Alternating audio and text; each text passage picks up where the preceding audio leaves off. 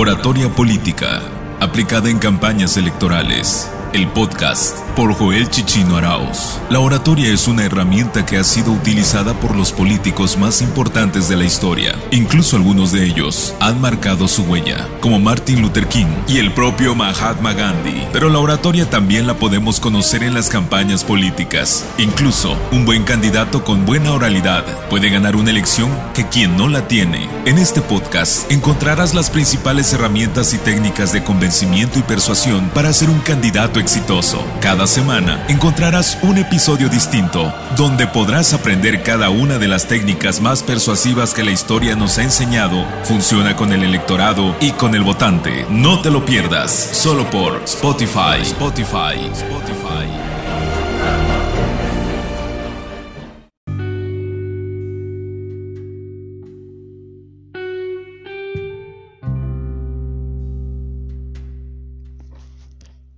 Hola, ¿qué tal? Bienvenido a este nuevo episodio, el episodio número 22 de tu, curso digital denominado Oratoria Política para Campañas Electorales.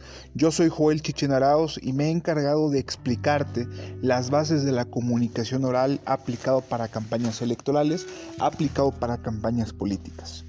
El día de hoy eh, voy a tocar un tema, va a ser un tema atípico, porque no es la primera vez que tengo la necesidad de hacer mucho énfasis sobre este tema. Este tema le he llamado el candidato digital. Esto, este nombre se origina ante la necesidad de adelantarnos 10 años de avances y de transición hacia la tecnología, dado el surgimiento del COVID, del coronavirus, y el surgimiento de la necesidad del aislamiento social. A partir del el COVID hubo la necesidad de que nos apartáramos, de que nos quedáramos en casa y de que la mejor forma de proteger a nuestros seres queridos es no viéndolos y haciendo y convirtiéndose nuestro hogar en una en prácticamente en un refugio en donde si no estábamos antes mucho en casa, ahora estamos de horas de más eh, y que cuestiones que ha originado otros fenómenos como la violencia intrafamiliar, entre otras cosas. Y en virtud del segundo rebrote, en este momento estoy grabando, siendo 4 de febrero del 2021, en virtud del segundo rebrote y en virtud de la proximidad de las campañas electorales, es evidente que a pesar del tema de la vacunación, es evidente que las campañas electorales van a tener completamente que ser diferentes a las anteriores. Estábamos acostumbrados a ver un tipo de campañas electorales con masas, eh, donde las reuniones masivas eran muy frecuentes, donde había que aprovechar, juntar el mayor tiempo o el mayor número de gente posible, acarrearlos, mandarle la vitrina, mandarle los camiones para llevarlos a los mítines políticos, llenar plazas públicas, llenar plazas de toros, parques, para que el candidato se expusiera, diera su discurso. Eh, ahí se aplicaba más la oratoria política y terminaban todos con su lunch, con sus propagandas, su gorra y su playera. Así estábamos acostumbrados. Pero ahora esto ya no va a ser así aparte de, enfrentarnos a la elección más grande de la historia de México, dada la reforma electoral y la cantidad de, eh, de cargos que se van a elegir para este junio del 2021, dado eso, pues hay necesidad eh, de transitar a la era digital. ¿Qué es la era digital? ¿A qué se refiere el candidato digital? Que el candidato va a tener que exponerse más en las plataformas, en la, utilizando las herramientas eh, de la tecnología por encima eh, de las cuestiones presenciales. Yo no digo que no va a haber cuestiones presenciales, lo va a haber seguramente, incluyendo el tema del día de la elección, porque todavía no existe el voto electrónico en México. Pero si en la mayoría de Latinoamérica, si es que me están escuchando en Latinoamérica, existe el voto presencial, entonces el tema de la movilización va a ser siendo el mismo y seguramente va a seguir habiendo reuniones.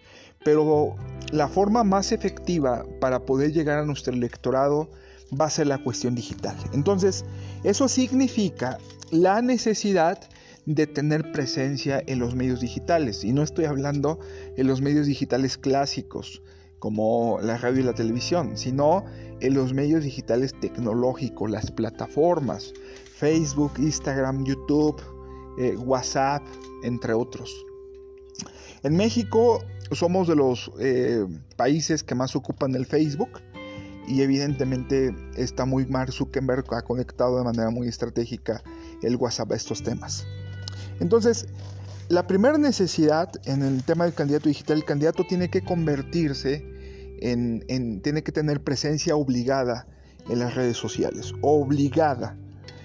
Esto hace que el discurso político tenga que obedecer unas reglas. Yo desde el podcast 1 eh, mencionaba acerca de la modificación que sufrió la comunicación política aplicada a las campañas por el tema de los de, el tema eh, de, las redes sociales, pero ahora aún más hay que profundizar un poco más en esas características que mencioné en el podcast número uno, en el episodio número uno. El, eh, primero hay que analizar que se necesitan discursos cortos. ¿Y a qué me refiero con discursos cortos?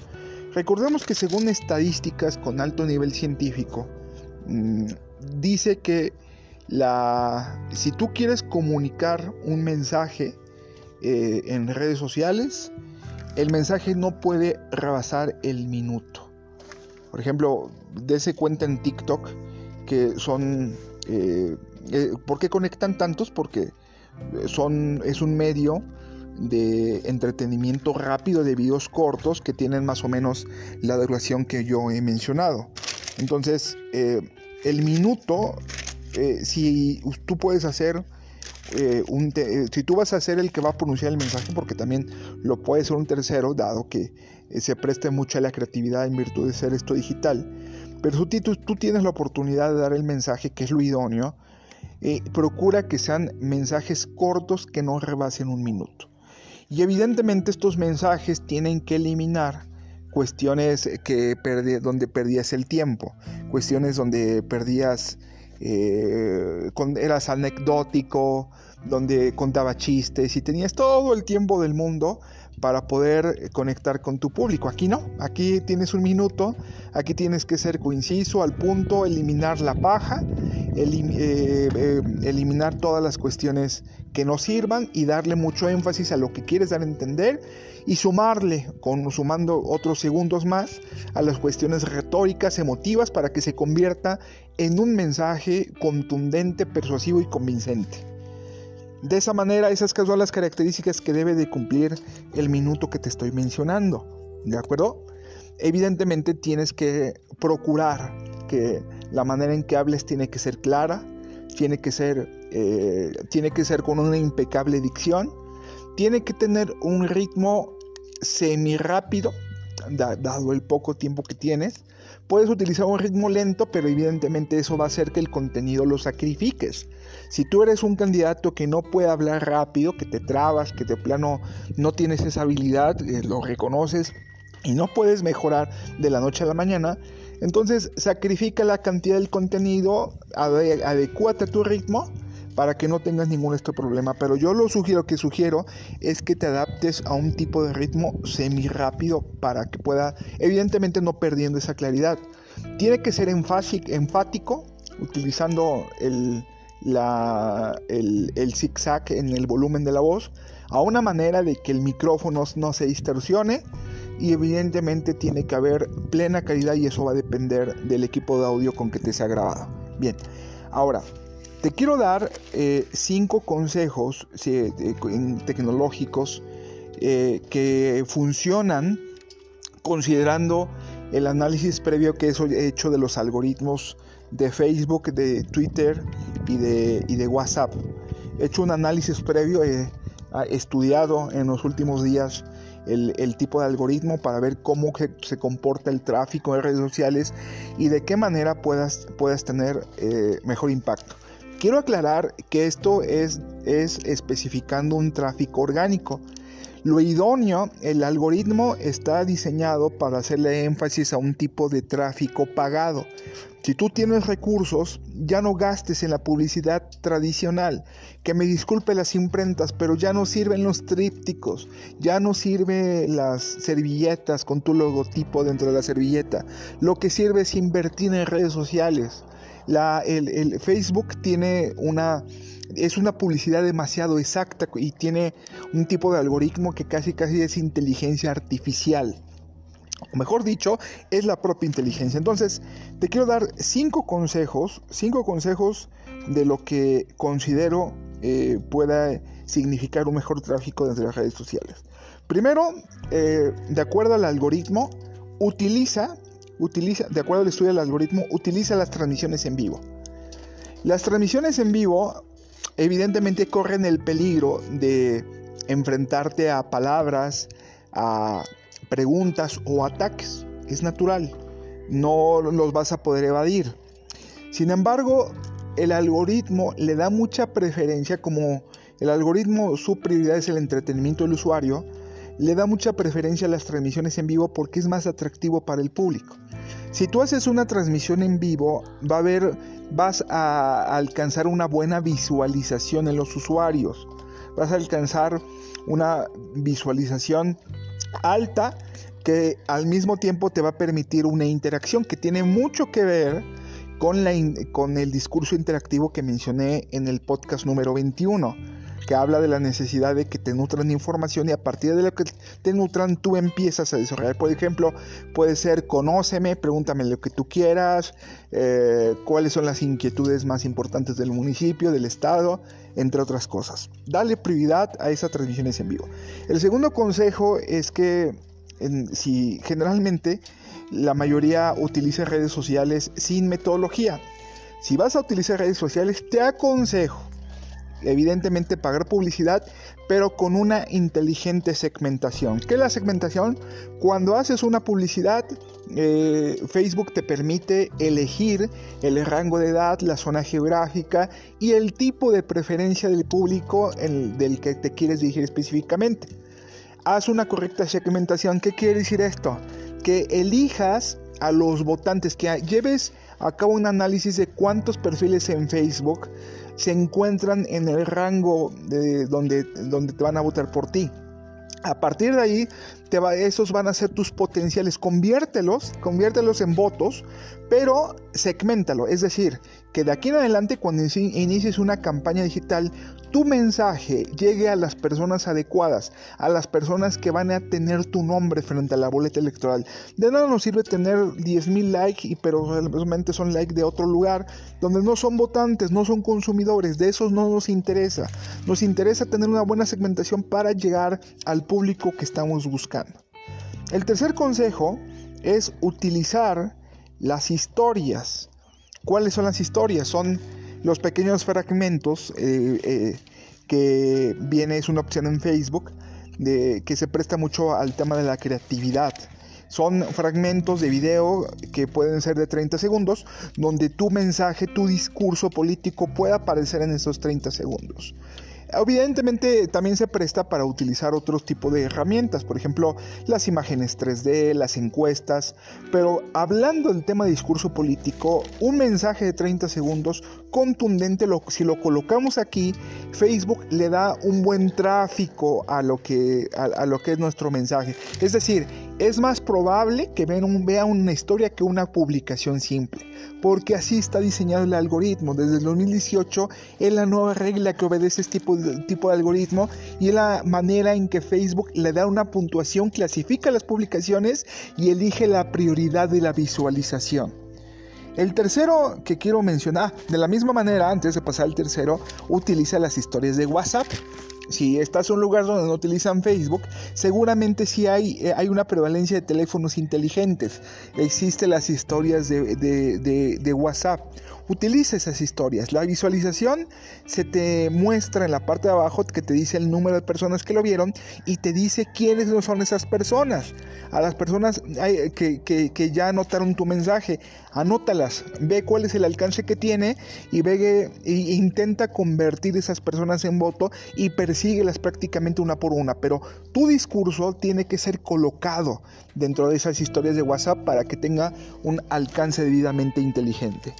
De la misma manera, yo te aconsejo que si tú tienes un discurso contundente, grabado y largo, que muchas veces esos discursos son improvisados, o tienes una grabación de cuando tuviste una, un meeting, cuando tuviste una reunión o cuando tuviste una intervención y fue debidamente contundente, yo te aconsejo que eso, si tienes un equipo de edición, eh, puedes dividirlo en intervalos, es decir, en pequeños fragmentos contundentes de diálogo este, de 30 segundos, de un minuto, para que te salga mucho material. No necesariamente tiene que ser el mensaje debidamente preparado con un fondo, un fondo muy, muy rimbombante, tú debidamente vestido. Si tú lo haces improvisado, por ejemplo, caminando en la calle y platicando con un ciudadano y te pareció una buena plática con la ciudadanía, divídelo, grábalo completamente. Te dura, por ejemplo, media hora puedes eh, rescatar 10 momentos de un minuto, de 30 segundos, y ya tienes 10 videos para subir a las redes sociales. Y ese, ese tipo de mensajes, número uno, te nutren, o sea, es decir, tienes mucho material para nutrir de redes sociales, para mandárselo a, tus usuarios, a los votantes. Y número dos, vas a tener la oportunidad, pues evidentemente, de ser completamente natural. El número cuatro que te quiero mencionar es utilizar lo que son los, lo que son los testimonios. ¿A qué me refiero con los testimonios? Y eso tiene que ver con mensaje político, por supuesto que sí. De hecho, es comunicación política estratégica.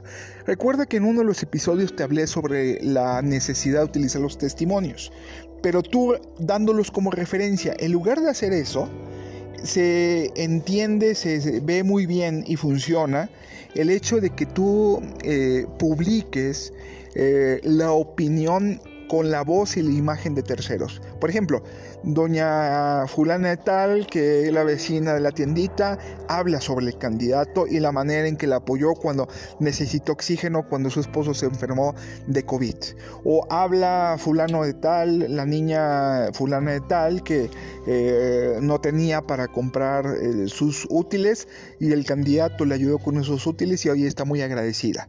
Esos testimonios son lo que conoces como conocemos con storytelling, pero colócalos, dales tu prioridad para comunicar el discurso del candidato y le va a dar ese beneficio de la credibilidad que ya me he mencionado.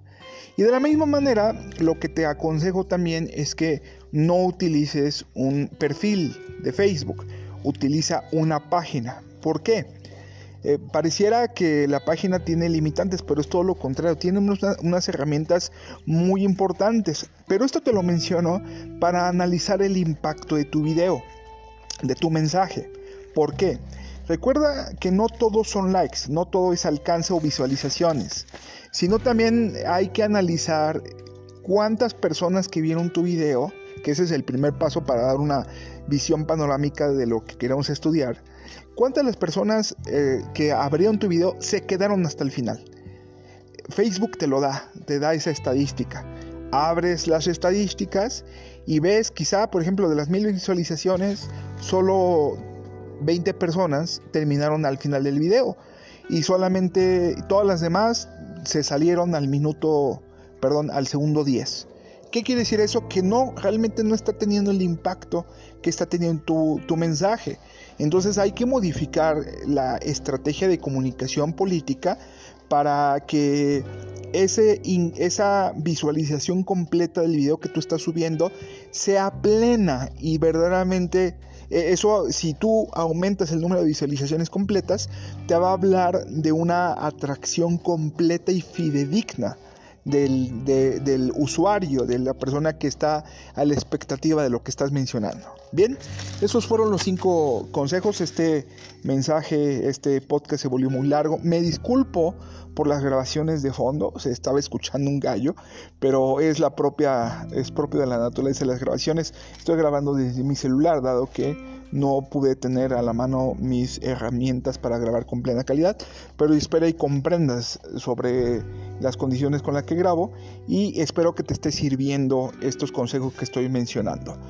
Nos ayudaremos mucho si recomiendas este podcast, si recomiendas estos consejos que estamos eh, subiendo a la red y nos ayudaría mucho si te suscribieras también a nuestro canal de YouTube de Mentorías, Mentoría de Oratoria Estratégica y sigas escuchando los siguientes podcasts. Eh, llevamos 22 podcasts, está programado para avanzar hasta donde más se puede, incluso vamos a analizar a los candidatos de, entrada de Tlaxcala, porque soy de aquí, a los otros candidatos de otros estados. Si tú quieres que yo analice el discurso de un candidato, que te opine, escríbeme escríbeme eh, al, Facebook, me encuentras como Joel Checheno Arauz, al, la, la, página de oratoria, eh, mentoría en oratoria estratégica, o escríbeme por medio de esta plataforma con la que me estás escuchando.